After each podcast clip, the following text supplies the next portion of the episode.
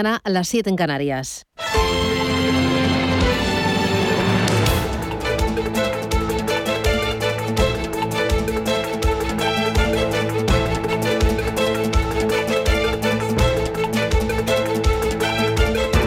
Capital Intereconomía, con Susana Criado.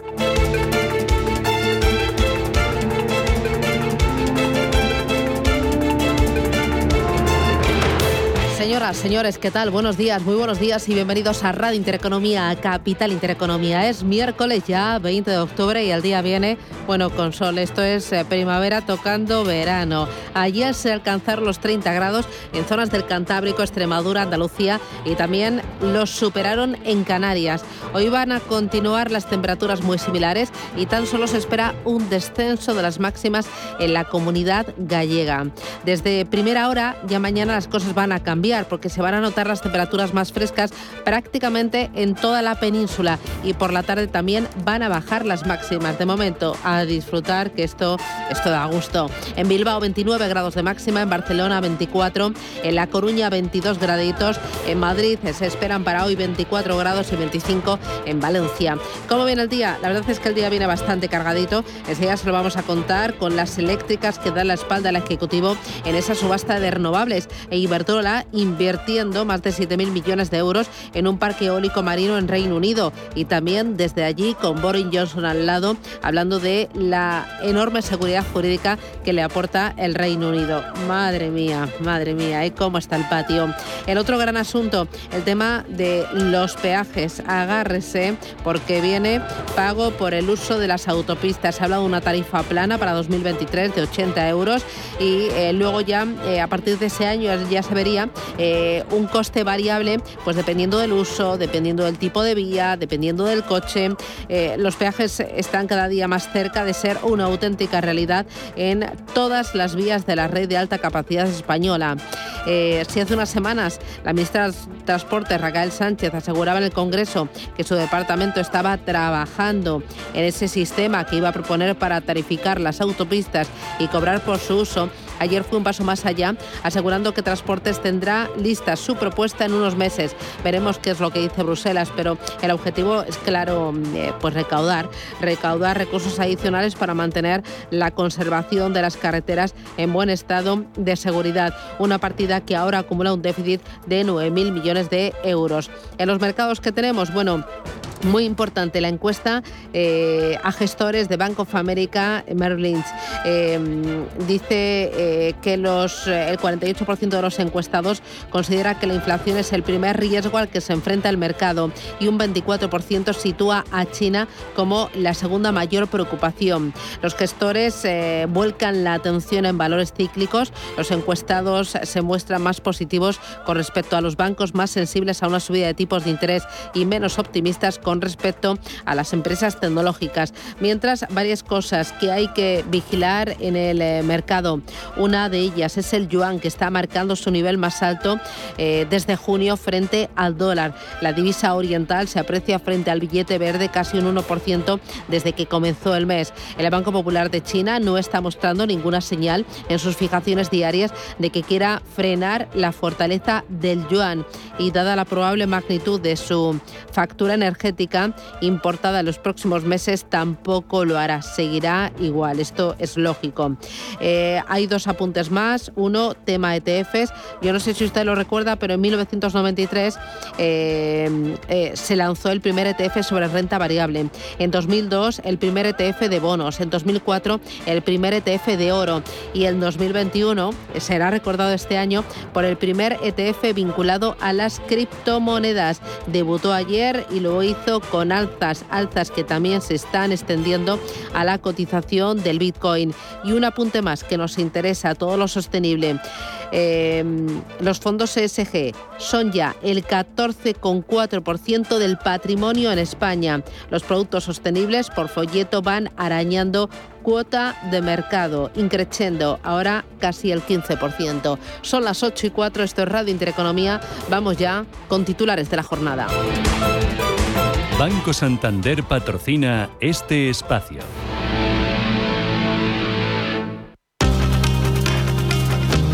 En Radio Intereconomía, las noticias capitales.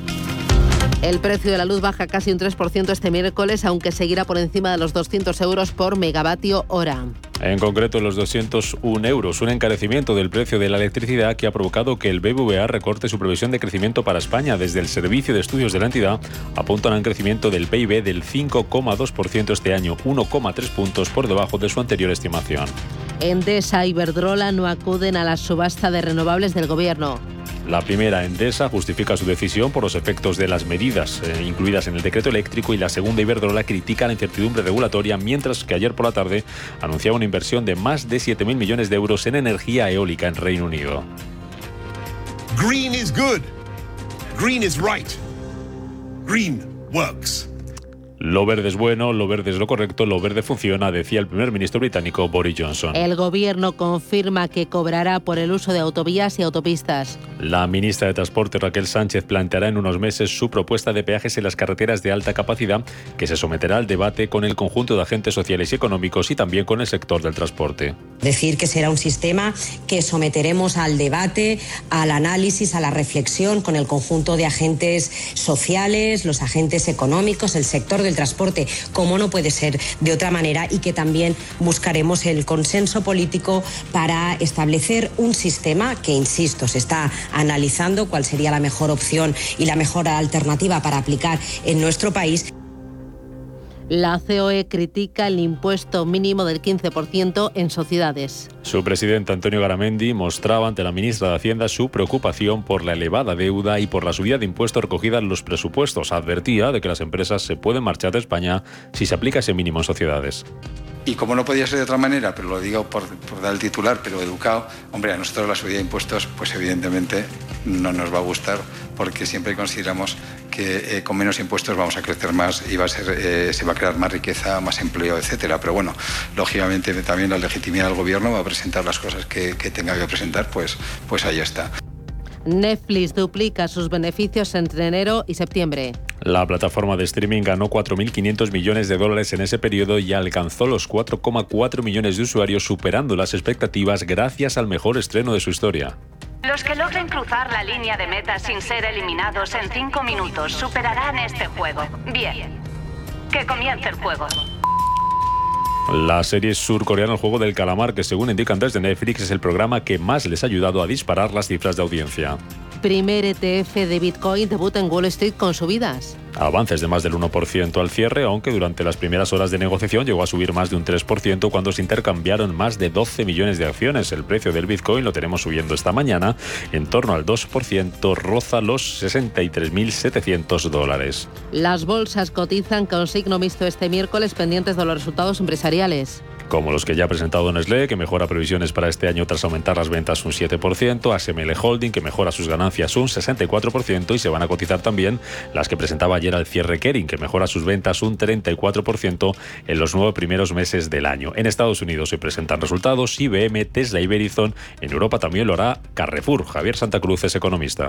La temporada de resultados probablemente sea mejor de la esperada, en primer lugar, y en segundo lugar lo que haga sea establecer ya un, digamos, una, una pauta de recuperación que sea la que veamos en los próximos trimestres, salvo en el que, como acabamos de decir, compañías que se dedican específicamente a la transformación y distribución de ciertos, de ciertos productos, donde se, se enfrentan, por un lado, al alza de costes energéticos y al problema de suministro de, algunas, de algunos componentes. Con todo esto tenemos a los futuros estadounidenses cayendo ligeramente, recortes en torno al 0,05%. Las bolsas asiáticas tenemos eh, signo dispar esta mañana, tenemos caídas en Shanghái del 0,2%, baja tímidamente también el Sensex, subidas de más del 1% en Hong Kong, de medio punto en eh, Australia y el Nikkei de Tokio subiendo un 0,17%. Aquí en Europa, el futuro del DAX eh, viene con caídas del 0,01%, un 0,1% se deja el futuro del Eurostock 50 y un 0,02% pierde el futuro del IBEX 35, que hoy abrirá desde los 8.996 puntos tras subir ayer un 0,6%. En la agenda del día se publica el dato de inflación en la eurozona. Es una referencia que vamos a conocer también en Reino Unido. En Alemania se publican hoy precios de producción y en Estados Unidos el libro beige de la Reserva Federal. Más referencias que nos deja este miércoles ya 20 de octubre. La isla de La Palma registra un terremoto de 4,8 grados. El seísmo que ha tenido lugar durante esta pasada noche ha sido el mayor desde que comenzara la erupción del volcán y se ha sentido incluso en la isla de Tenerife. En cuanto a la evolución de la pandemia, la incidencia acumulada vuelve a bajar ligeramente hasta los 41 casos por cada 100.000 habitantes. Ayer Sanidad notificaba casi 1.900 nuevos contagios por coronavirus y 21 fallecidos en el último día. Y en el exterior, Polonia mantiene su desafío a la Unión Europea. Por lo que la presidenta de la Comisión, uh, Ursula von der Leyen, amenaza al primer ministro polaco con bloquear las ayudas al país. Es mi deber en la Comisión proteger los derechos de los ciudadanos de la Unión Europea donde quiera que vivan. No podemos permitir y no vamos a permitir que nuestros valores se pongan en riesgo. Banco Santander ha patrocinado este espacio. ¿Buscas hipoteca y aún no has dado con la tecla? Descubre la hipoteca online del Santander, digital desde el principio y con un gestor personal que te acompañe y resuelve tus dudas hasta el final, para que puedas gestionarla desde donde quieras y cuando quieras, con información del estado de tu solicitud en todo momento. Compara, elige, encuentra, simula tu cuota y compruébalo tú mismo en bancosantander.es.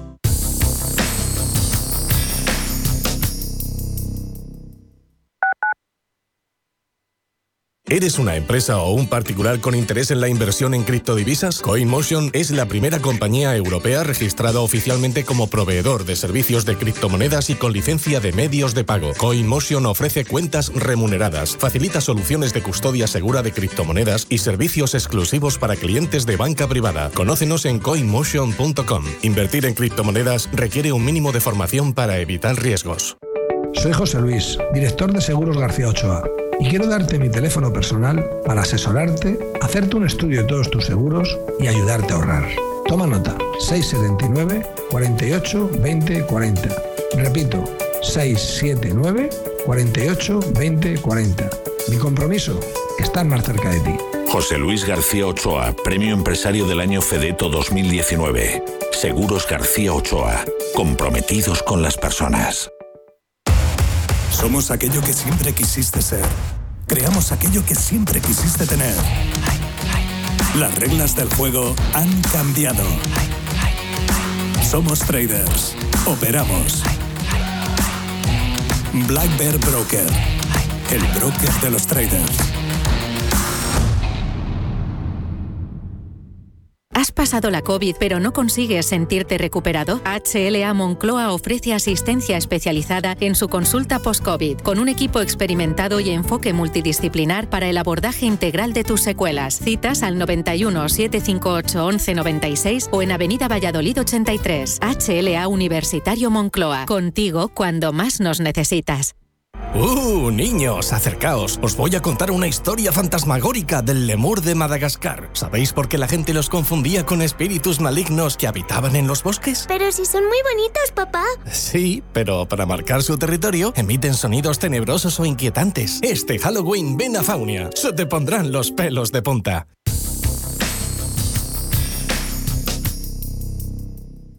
DEPAM les ofrece hoy la noticia de innovación sostenible. El Reino Unido se ha incorporado recientemente al mercado internacional de bonos verdes con su primera emisión de Green Gill, con un volumen de 10.000 millones de libras y vencimiento a 31 de julio del año 2033. Este es marco en el que se van a desarrollar y en el destino de los productos de las emisiones es el paso financiero necesario en la estrategia climática general del Reino Unido y puede vincularse a las medidas regulatorias y también a esa agenda financiera sostenible más amplia, que tiene mucho que ver con esa reciente medida anunciada sobre el hidrógeno también el fuerte enfoque climático que ha adoptado el Banco de Inglaterra y también ese marco regulatorio NEC cero. Recordemos que Reino Unido fue el primer país que plasmó en un marco regulatorio sus ambiciones de lograr emisiones netas cero. DEPAM les ha ofrecido esta noticia por gentileza del Centro de Inteligencia Sostenible de DEPAM.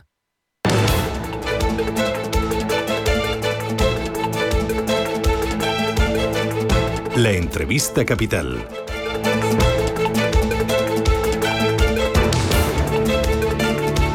El Servicio de Estudios del BBVA somete a un importante recorte a los pronósticos de crecimiento del PIB español tanto en 2021 como para 2022.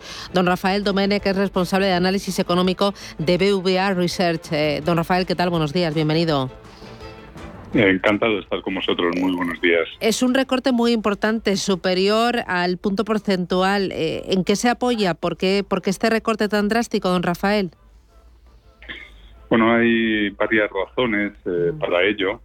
Eh, y si tuviera que destacar tres, sin duda alguna, pues en primer lugar tendríamos el aumento del precio de la, de la energía, que está teniendo un impacto sobre el conjunto de la economía, pero particularmente también sobre el sector eh, industrial.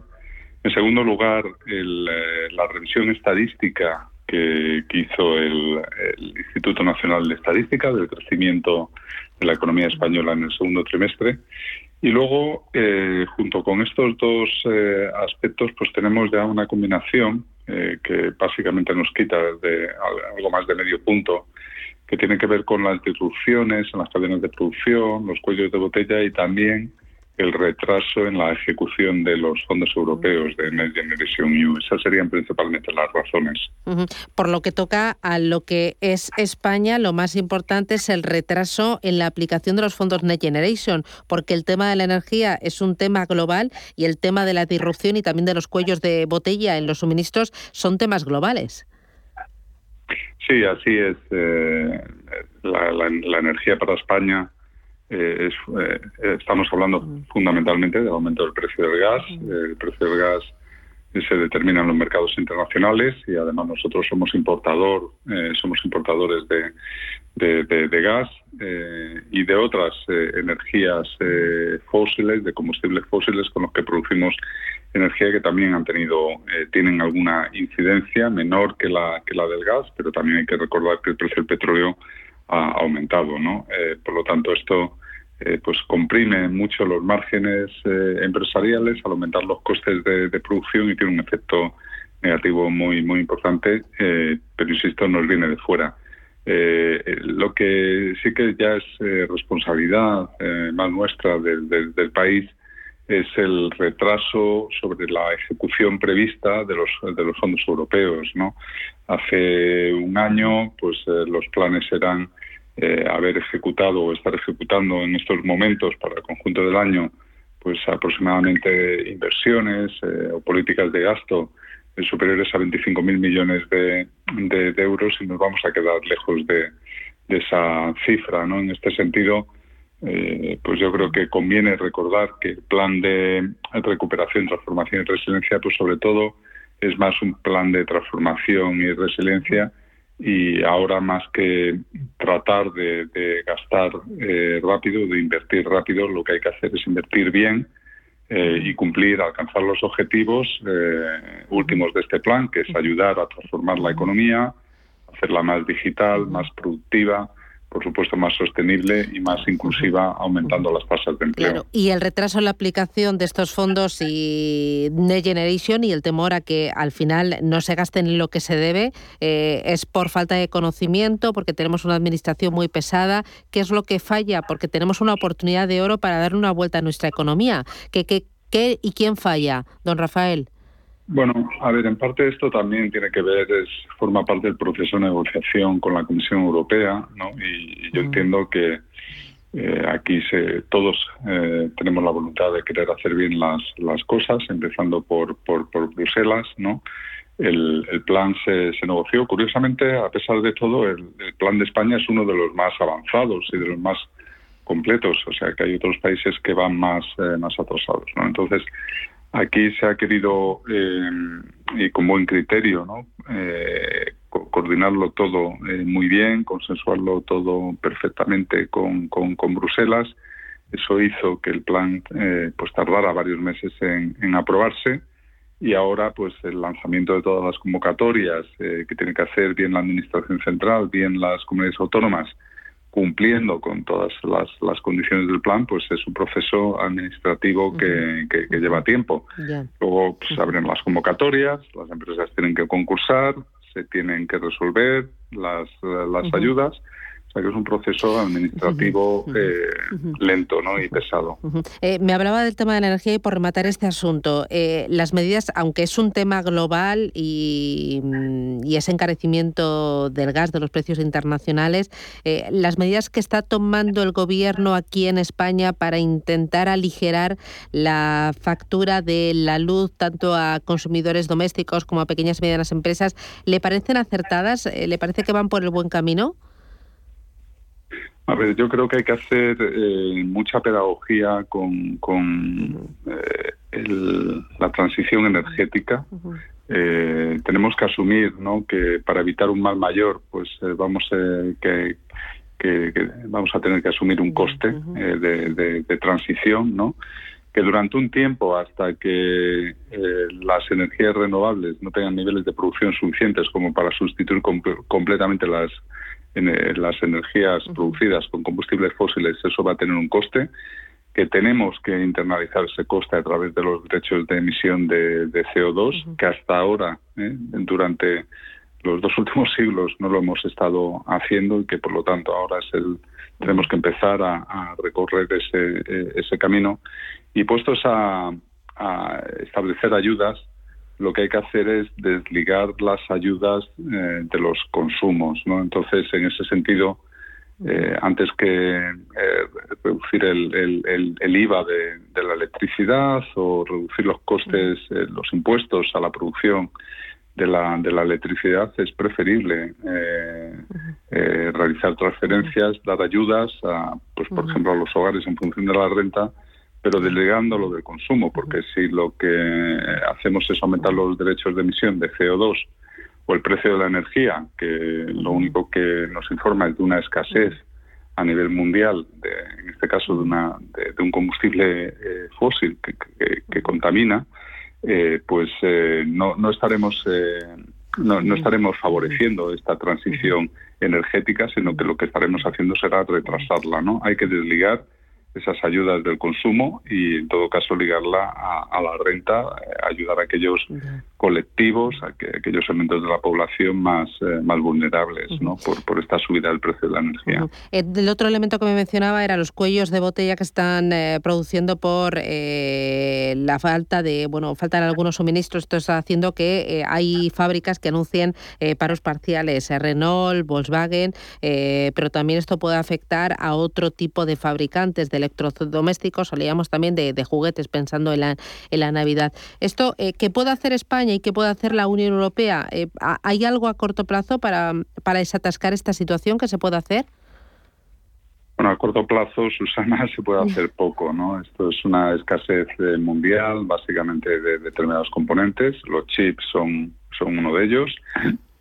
Y por lo tanto, ahora a corto plazo se puede hacer poco. Lo único que, pueden hacer las empresas es pagar más, eh, prácticamente como si fuera una subasta a nivel mundial, ¿no?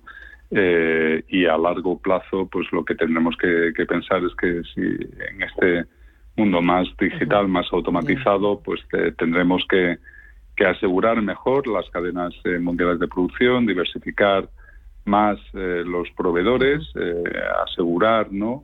que, que, estas situaciones no se no se producen diversificando ¿no? las, las cadenas de, producción.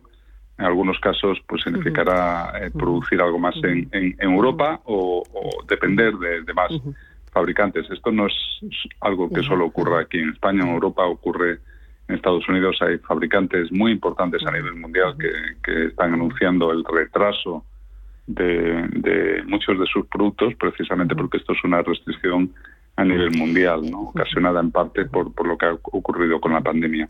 Dos cositas más, muy rapiditas. Una, eh, todo este escenario que me está dibujando usted, ¿qué efecto va a tener en la inflación? Ya lo estamos viendo, 4%, pero no sé si usted cree que va a ser esto transitorio o va a ser algo más eh, estructural. ¿Y qué efecto va a tener también en el empleo?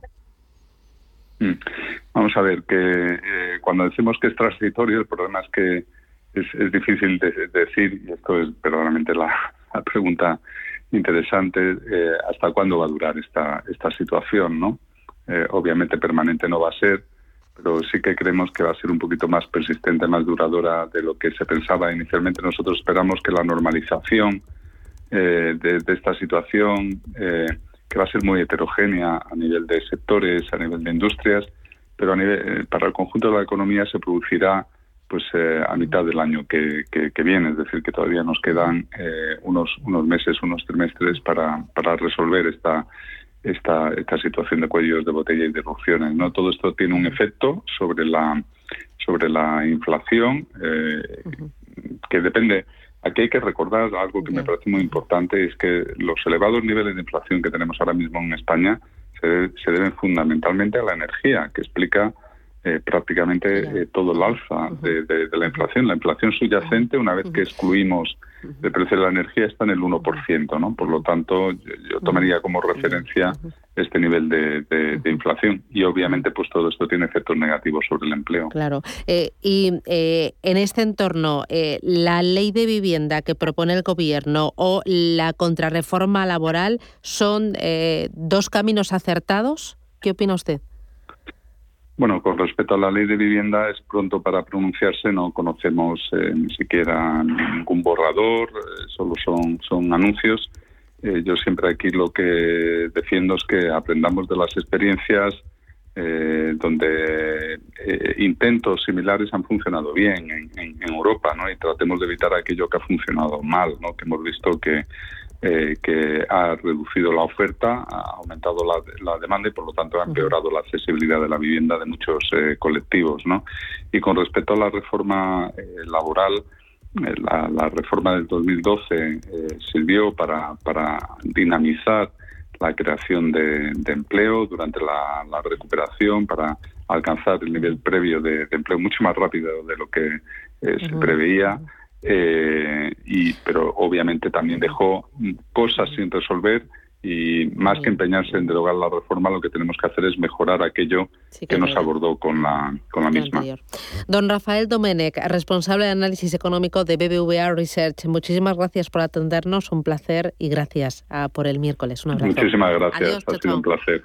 ¿Necesitas tasar tu vivienda? Contrata la tasación Smart de Sociedad de Tasación, la tasación inteligente, y recibe la 24 horas después de la visita. Contacta con nosotros por WhatsApp en el 623-349-222 y paga por Bizum o transferencia. Visítanos en tasacionsmart.es. Sociedad de Tasación, ahora más cerca de ti. DEPAM, gestión activa, pioneros e innovadores en inversión sostenible. 20 años de experiencia en inversión responsable respaldan el compromiso de DEPAM como actor sostenible. En nuestro Centro de Inteligencia Sostenible compartimos nuestro conocimiento sobre esta tendencia estructural en el mundo de la inversión y las finanzas. DEPAM ASG Ilustrado. Conócenos en depamfans.com.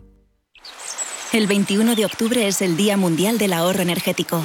Celébralo desde hoy en el corte inglés con un casco urbano de la marca Bipro de regalo al comprar una bicicleta de paseo o ciudad. O un patinete eléctrico. De marcas como Lithium, Megamo, Bipro, Smart Giro. Es el momento. Ahorra energía y vive mejor. Hasta el 21 de octubre en tienda web y app del corte inglés. Si mantienes la cabeza en su sitio, cuando a tu alrededor todos la pierden, si crees en ti mismo cuando otros dudan, el mundo del trading es tuyo. Trading 24 horas, un sinfín de oportunidades. Cuando ves la oportunidad, IG. Todas las operaciones conllevan riesgo. 76% de las cuentas de inversores minoristas pierden dinero en la negociación de CFD con este proveedor. Debe considerar si comprende el funcionamiento de los CFD y si puede permitirse asumir un riesgo elevado de perder su dinero. En Radio Intereconomía nos adelantamos al futuro y estrenamos My Economy. My Economy es una iniciativa que da voz a los nuevos mercados y tendencias de la era digital. De lunes a viernes y de 3 a 4 de la tarde, My Economy, con distinto protagonismo cada día. La fábrica de inversores, Bitcoin Markets, Enclave Startup, Madrid Innova, Ecosistema Digital, My Economy, en Radio Intereconomía. El futuro es ahora. Invierta con calma en el agitado mar financiero. La gama de fondos Dunas Valor patrocina este espacio.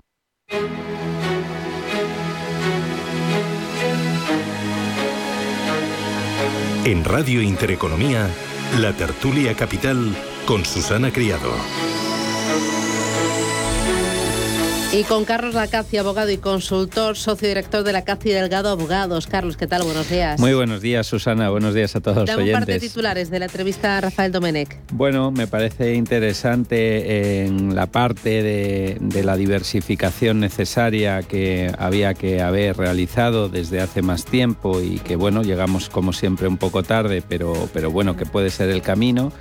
Eh, y bueno, el, tema también de que el gobierno quizá no incida en esas ayudas directas eh, a las eh, clases más vulnerables, a las personas más vulnerables y se centre siempre en, el camino más fácil, que no siempre es el más eficaz, ¿no? Como subir impuestos o bajarlos, pero no siempre ayudando, ya, ya digo, con ayudas directas, como decía el entrevistado Domenech, que, que me parece interesante. Me acompaña también Camal Romero, profesor de Economía y Métodos Cuantitativos eh, de la Universidad de San Pablo CEU. Camal, ¿qué tal? Buenos días. Muy buenos días.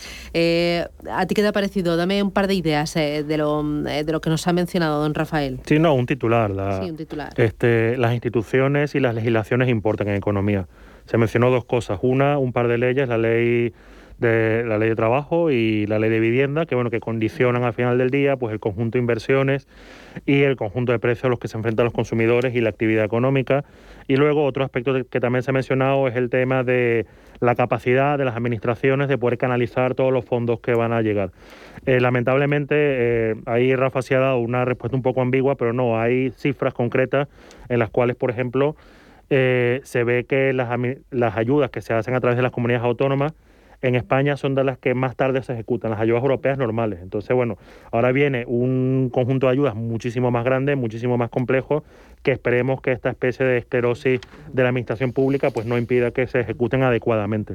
Fermín Albadalejo es presidente de CAG, la Confederación Española de Asociaciones de Jóvenes Empresarios. Fermín, ¿qué tal? Muy buenos días. Oye, es muy grave lo que ha dicho de los fondos europeos, ¿eh?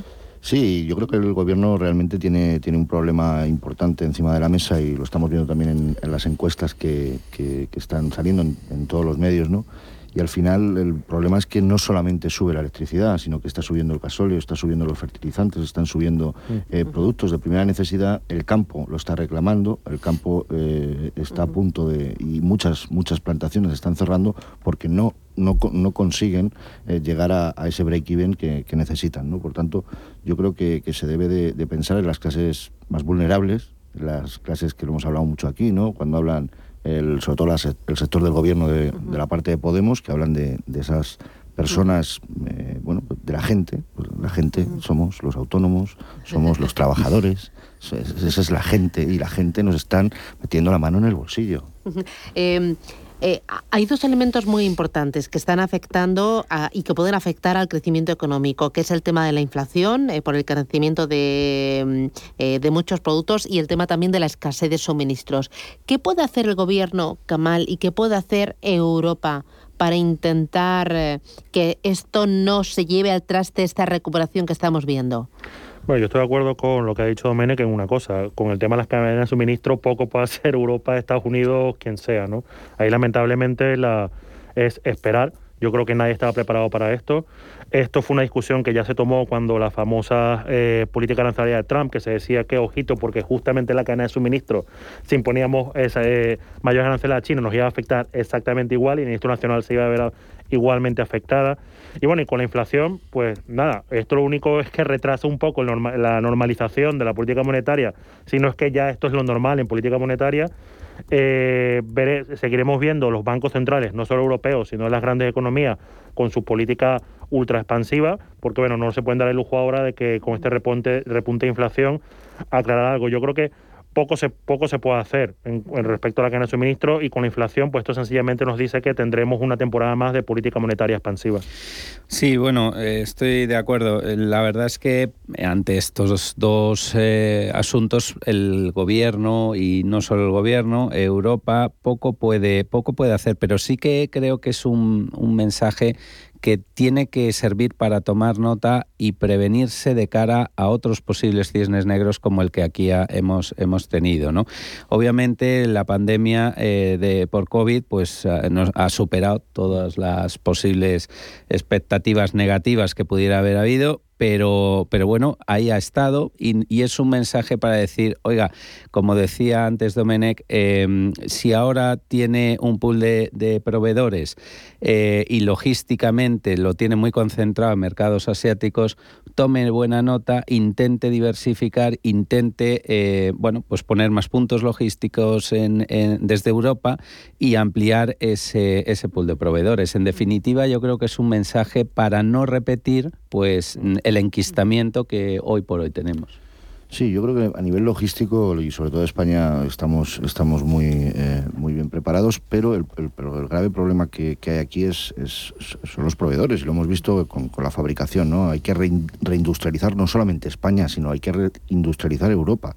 Europa al final lo hemos dejado más como una zona residencial, como una zona en la que se vive muy bien, en la que todo el mundo quiere vivir en Europa porque se vive bien, especialmente en España. ¿no?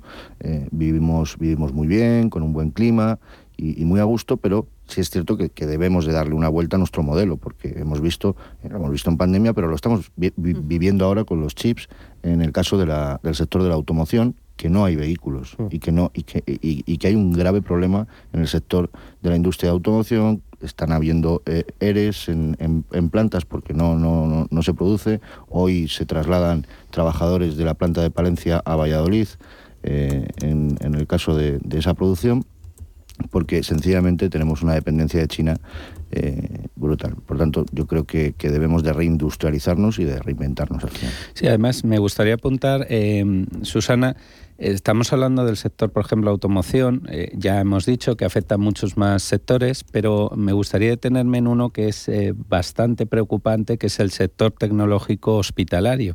En el sector hospitalario hay una gran tecnología de equipamiento médico hospitalario que precisamente mm, tiene muchos componentes como chips, etcétera, mucha electrónica.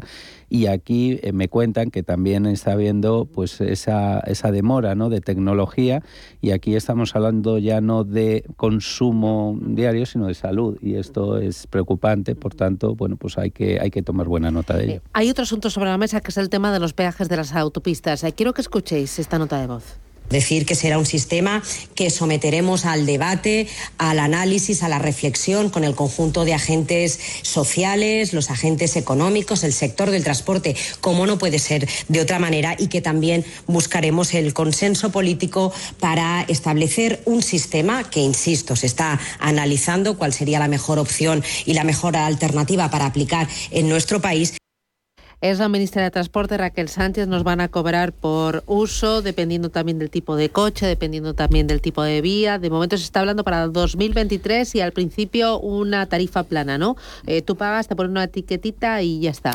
Lo que pagas es por respirar. O sea, esta gente lo que pasa es que ya al final nos van a hacer pagar pues, por respirar, por, por, pisar el suelo. Por lo que ganas, por lo que eh, tienes, por lo que usas, por lo que ahorras, por lo que mm, cedes, por lo que heredas, por... Por todo por todo. Y esto es lo que es confiscatorio, Susana. Aquí programa tras programa somos muchos los que lo venimos denunciando. Y precisamente en línea de qué puede hacer el gobierno, pues oiga, puede hacer todo menos esa presión que me ahogue, que me estrangule y no me deje ni un duro para poder ni consumir, ni crear puestos de trabajo, ni generar riqueza en España. Si usted me confisca mi, mi poco ahorro que me está dejando en el bolsillo, pues obviamente no, esto se atasca.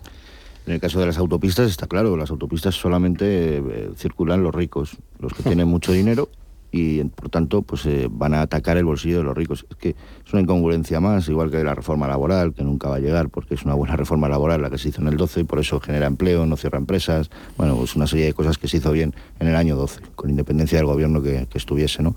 Con consenso, con los sindicatos, los sindicatos eh, a, puerta cerrada saben que es una que es una buena reforma porque está generando empleo y porque no cierran empresas. Eso, eso, es, eso es clave.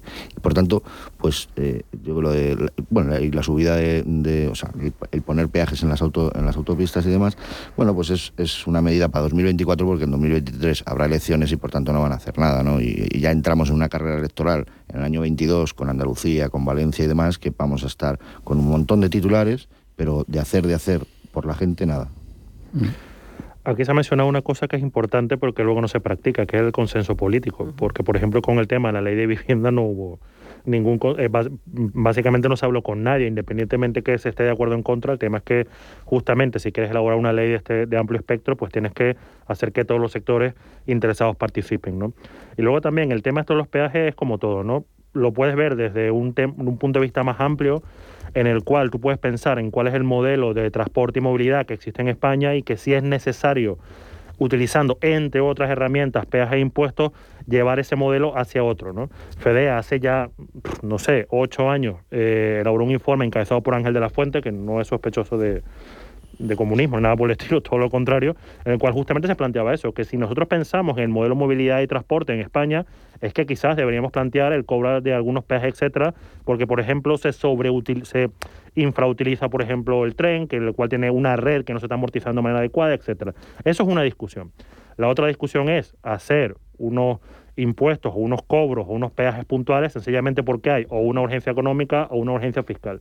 Y yo creo que aquí es donde se desvirtúa todo. Yo creo que esto debería estar enmarcado en esta visión de más largo plazo, pero bueno, si no lo es y sencillamente es una, digamos, especie de descarga fiscal porque no se puede hacer otra cosa, porque no se puede emprender una reforma fiscal eh, amplia, que es lo que hace falta, porque justamente ahora no existe el consenso político necesario, dada la fragmentación del Parlamento y porque ese tipo de reformas las tienen que pactar pues los dos grandes partidos, punto. Si no, no se lleva, no, no, no tiene mm, larga duración.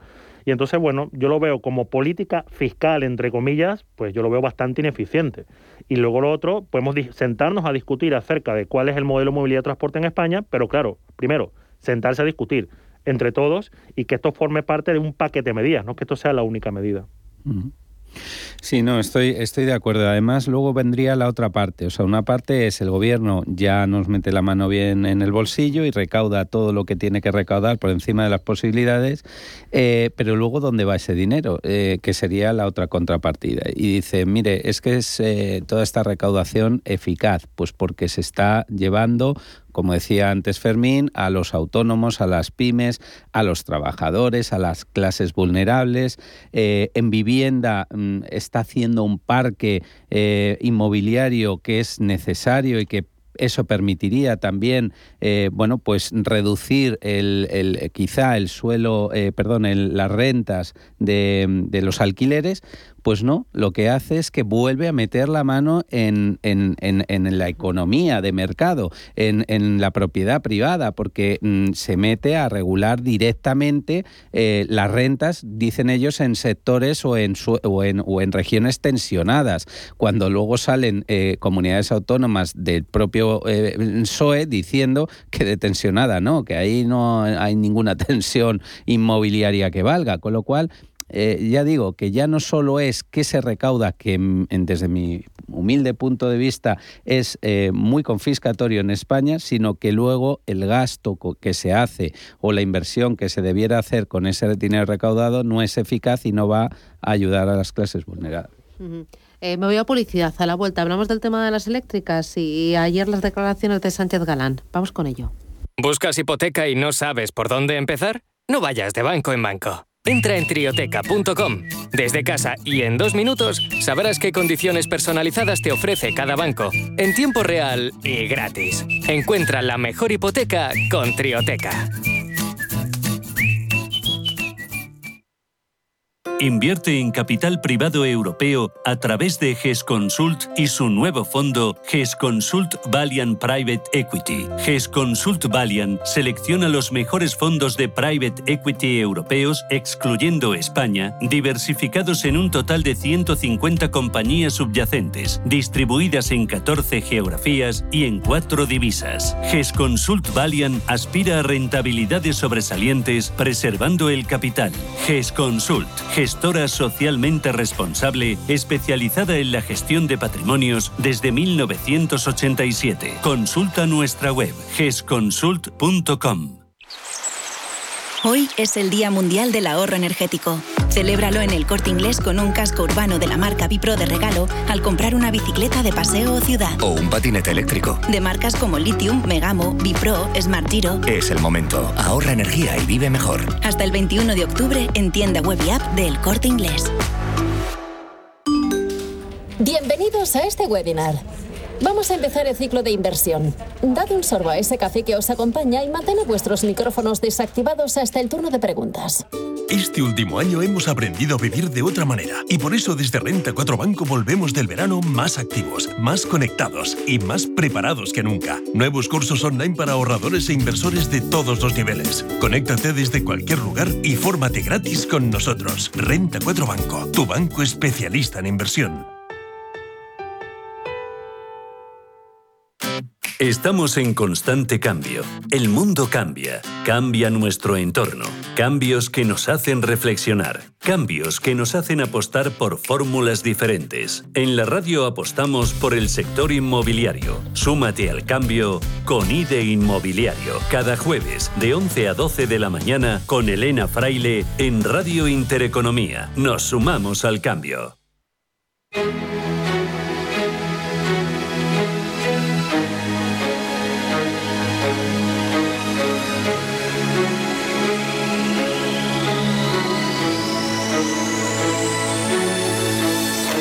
En Intereconomía, la tertulia capital.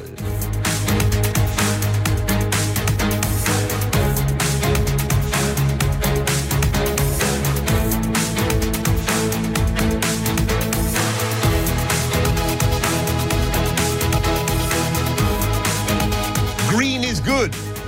Green is right. Green works. Bueno, las eléctricas mantienen el pulso al gobierno, unas mantienen el pulso con mucha más fuerza que otras. En plena escalada del precio de la luz, dos de las grandes ayer decidían no acudir a la subasta de renovables celebrada el martes. Al mismo tiempo, Sánchez Galán anunciaba una inversión eh, de unos 7.000 millones de euros en Reino Unido para parques eólicos marinos y decía Sánchez Galán Kamal que Reino Unido le ofrece una gran seguridad jurídica. Eh, eh, no, sé cómo estás viendo todo esto, pero en el medio estamos nosotros. Yo estoy como una loca todas las noches pagando las luces en mi casa. sí, bueno, lo primero, lo tú habías dicho algo antes, había hecho una pregunta, Susana, que era el, qué puede hacer el gobierno ante estos temas de choques externos como la cadena de suministro. A corto plazo poco, pero sufrimos las consecuencias de lo que se ha hecho antes. Y esto es un, un ejemplo que ha pasado con el mercado eléctrico. Yo creo que los incrementos del precio del gas los ha sufrido todo el mundo pero por alguna razón, y esto es algo documentado, la volatilidad de los precios de la energía en España son mucho más altas que en la media europea, que la de nuestros vecinos inmediatos, si es por un tema de geografía. Gente que son importadores netos igual que nosotros, como ha dicho Rafa Domenech hace un rato. Y entonces yo creo que aquí hay un problema que se ha estado dejando sin resolver durante muchísimo tiempo y que ha estallado pues, en el peor de los. Después de una pandemia, que sube los precios, que estamos intentando la recuperación, etcétera. Y yo creo que aquí es un tema de que no nos hemos sentado a discutir qué hay que hacer con esto y volviendo a mi comentario anterior de antes la publicidad, pues si en realidad es tan importante y debería ser importante los consensos políticos, los consensos políticos es sentarse a discutir. Y no nos vamos a engañar, esto es un pulso de fuerza. O sea, cada parte intentará pues hacer imponer su visión. Pero la ventaja de las, de las democracias modernas es que justamente nos situaremos en un medio en el cual en principio deberíamos estar los ciudadanos en, el eje principal. Y yo creo que bueno, esto es un pulso, es un pulso y yo puedo estar de acuerdo o no con lo que hace, pero es un pulso y puede hacerlo y puede decirlo y puede decir que se lleva a su empresa reunido y puede ser cierto o no, Reunido ahora tiene ventajas y desventajas, hay que recordarlo. o sea que eh, yo sí creo que hay más seguridad jurídica en el sentido de que no seguridad de que te confisquen cosas, sino de que hay una mejor previsión de lo que va a ocurrir contigo jurídicamente. Carlos, que mm. sabe más del tema, seguramente podrá mm. ahondar en eso.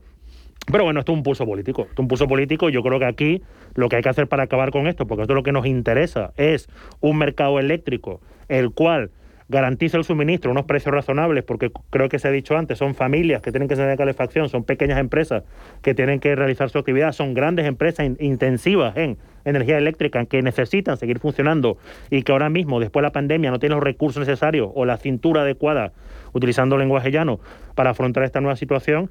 Y entonces, bueno, él es libre de hacer un pulso, supongo que el gobierno ahora toca su turno, a ver con qué nos sale y pues lamentablemente yo creo que esto es algo que se ha dejado mucho tiempo y que habrá que resolverlo en algún momento. Bueno, el gobierno lo que quiere hacer es crear una empresa pública porque aquí se hace todo a golpe de, dinero público y es un error, ¿no? Yo creo que hay que hacer totalmente lo contrario, liberalizar todavía más el mercado, que, que, los, los consumidores podamos elegir eh, dentro del campo o dentro de la energía renovable y, eso es lo que, lo que yo creo que debe hacer el gobierno. ¿Y lo de Sánchez Galán cómo lo interpretas? Bueno, lo de Sánchez Galán al final es también un poco un, un, puñetazo encima de la mesa y decir, mire, si me aprieta, mercados tengo, ¿no? Y al final el mercado es libre, como bien están comentando mis compañeros.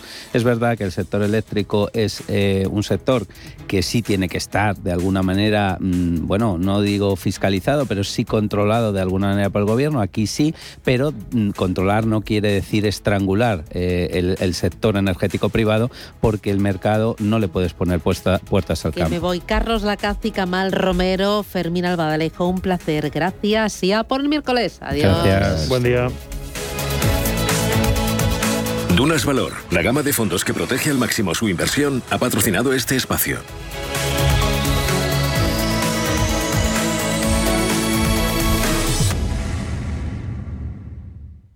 Prudencia, constancia, equilibrio y flexibilidad. Valores imprescindibles para una buena inversión. Gama de fondos Dunas Valor. La gestión independiente que sabe cómo proteger al máximo su inversión en el mar financiero. Información publicitaria de productos financieros. Consultar la información legal en nuestra web dunascapital.com.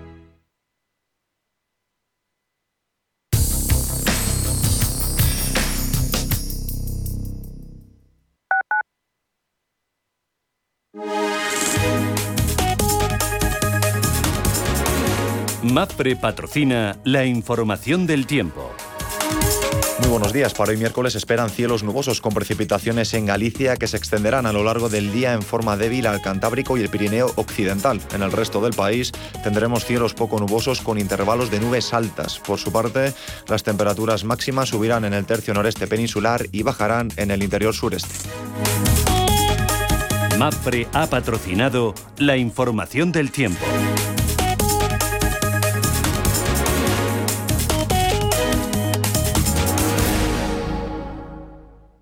Mafre patrocina.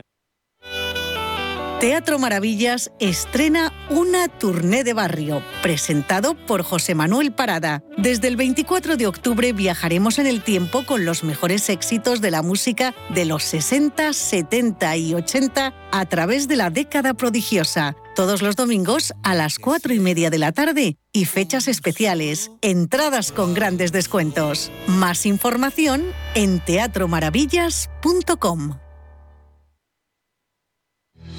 Radio Intereconomía. Información económica con rigor, veracidad y profesionalidad. Nuestros oyentes son lo que escuchan. Estrictos, precisos, honestos, competentes y capacitados. Di que nos escuchas. Intereconomía, la radio que se identifica con sus oyentes.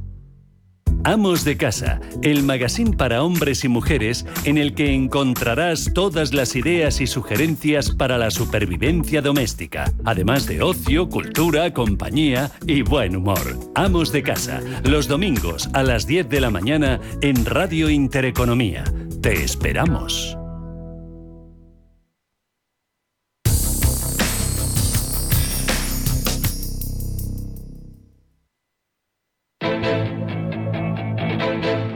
Busca, compara, escucha. Capital Intereconomía.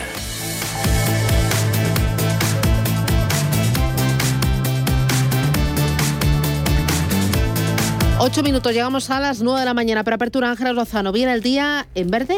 Pues eh, viene muy plano. La verdad es que estamos viendo caídas en el futuro del IBEX 35 del 0,10%. Otra vez nos encontramos con esa resistencia de los 9.000 puntos que no somos capaces de superar al cierre. Ayer en el intradía sí que estuvo el índice por encima de ese nivel, pero mm, cuando terminó la sesión eh, se quedó otra vez a las puertas. Hoy tenemos datos importantes, aparte de un buen número de resultados empresariales eh, en Europa y en Estados Unidos. La principal referencia de la jornada es el IPC de septiembre en la eurozona. Las previsiones apuntan a una confirmación del dato previo que se situó en el 3,4%. En Estados Unidos vamos a conocer a las 8 de la tarde el libro base de la Reserva Federal. Veremos eh, si hay indicaciones sobre la futura política monetaria del Banco Central. También se publican en la potencia norteamericana las solicitudes semanales de hipotecas y los inventarios semanales de petróleo, resultados de, IBM, de IBM, de Tesla, de Verizon, de Nasdaq y de Biogen, entre otros. Estaremos pendientes en España, por ejemplo, de Codere, que va a convocar junta de accionistas antes de que acabe noviembre para aprobar su disolución y veremos cómo le afecta a Endesa la rebaja de recomendación de Barclays. Tenemos la prima de riesgo en 63 puntos básicos, rentabilidad del bono a 10 años en el 0,53. Echamos un vistazo a Europa, Paloma. También recortes para el DAX del 0,15, para el Eurostock, para el futuro del 0,30. Tenemos varias referencias. IPC en Reino Unido se situó en septiembre en el 3,1%. También tenemos resultados. Se cotizarán los de Kering, conocemos los de Nestlé, que eleva previsiones después de haber logrado un fuerte aumento de la facturación, o los de ASML Holding, el especialista en equipos para el sector de semiconductores, también superaba expectativas. Así es como viene el día. Nos acompaña Ángel de Benito, que es gestor de inversiones de Santander Private Banking. Ángel, ¿qué tal? Buenos días. ¿Qué tal? Buenos días. ¿Y hoy del día qué esperar? Bueno, hay varias cosas que pueden influir. El tema de los inventarios de petróleo es importante. Eh, el libro veis yo creo que está un poco ya descontado que nos van a dar un calendario ya oficial del tapering, aunque más o menos yo creo que ya no habrá ninguna sorpresa. Eh, así que por esa vía nada. Y luego los datos de IPC de Europa, que bueno, pues yo creo que también de alguna manera pues espera que, que va repuntando ligeramente y no creo que tampoco sea sorpresa, ¿no? Eh, tenemos además cascada de resultados empresariales. Ayer eh, Procter Gamble, eh, Kering, Johnson Johnson, Netflix, mucho mejor de lo esperado están siendo, ¿no? De momento sí, los bancos empezaron bien y las que vamos conociendo hasta ahora también muy bien. Eh, se tenía algo de temor a que los guidance un poco de cara al futuro pues retocasen un poco expectativas por el incremento de costes, sobre todo empresas industriales, empresas comerciales, retailers, eh, y de momento pues no hemos visto nada de eso, ¿no? Pero sí se espera que haya alguna influencia en los márgenes futuros eh, algo que posiblemente pues veríamos ya pues para el cuarto trimestre o para el primer trimestre del año que viene ¿no? y eso pues yo creo que tiene algo inquieto al mercado no pero de momento pues en las mm, presentaciones que hemos visto hasta ahora la verdad es que no ha habido grandes referencias a este tema. Eh. o, no todos creen que pueden trasladar a precios finales sus sus incrementos de costes no de momento hay cierto optimismo con este tema por parte de las empresas pero cierta desconfianza por parte de los inversores ¿no? en general estoy viendo que las eh, carteras se están tornando más hacia los cíclico, ¿no? Eh, dando mayor peso al sector financiero y menos al tecnológico. Sí, eh, de alguna manera, bueno, se ha extendido un poco la, la idea de que eh, la subida de tipo de interés, pues bueno, normalmente siempre afecta a las empresas eh, más endeudadas, ¿no? Y por alguna razón, pues se asocia a las tecnológicas. Yo creo que en el, saco de las tecnológicas metemos muchas cosas que no lo son, ¿no? Pues a veces cuando hablamos de, o sea, usan plataformas tecnológicas, pero no son empresas de tecnología, ¿no? Pues hablamos de Facebook, por ejemplo, ¿no? Pues es una empresa que, que tiene ingresos de publicidad, es una publicidad relacionada con, con, con el mundo online, pero, pero no es eh, tampoco una empresa de tecnología. ¿no? Entonces, bueno, yo creo que no a todas va a influir, ¿no? pero es verdad que hay cierta desconfianza de que sean las tecnológicas las que, por otra parte, están más caras, ¿no? que también es otra otra razón. ¿no? Y por lo tanto hay una preferencia pues por empresas de energía, materias primas, bancos, y, eh, seguros, que, que, posiblemente se muevan más cómodos. Fantástico. Ángel de Benito, Santander Private Banking, gracias, que tengas buen negocio, buen día.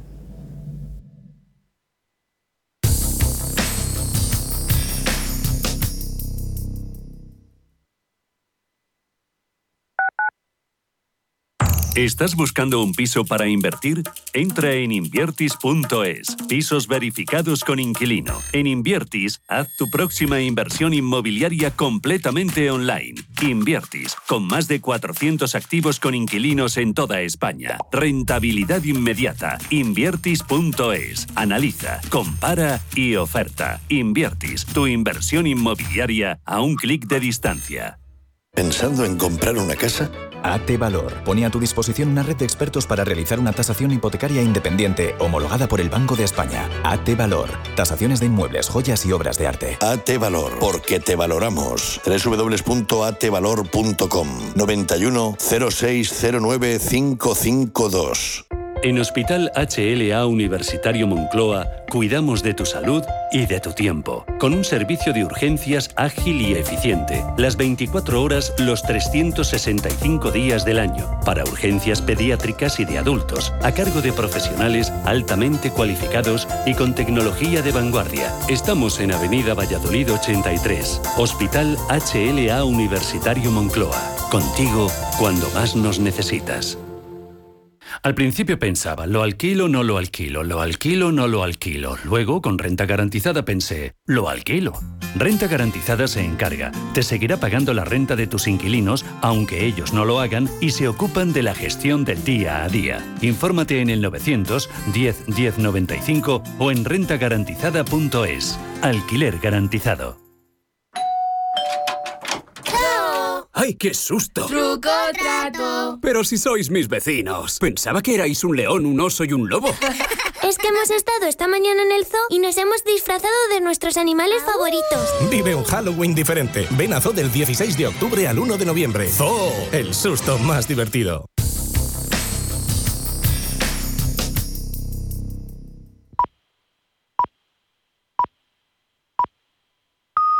CaixaBank patrocina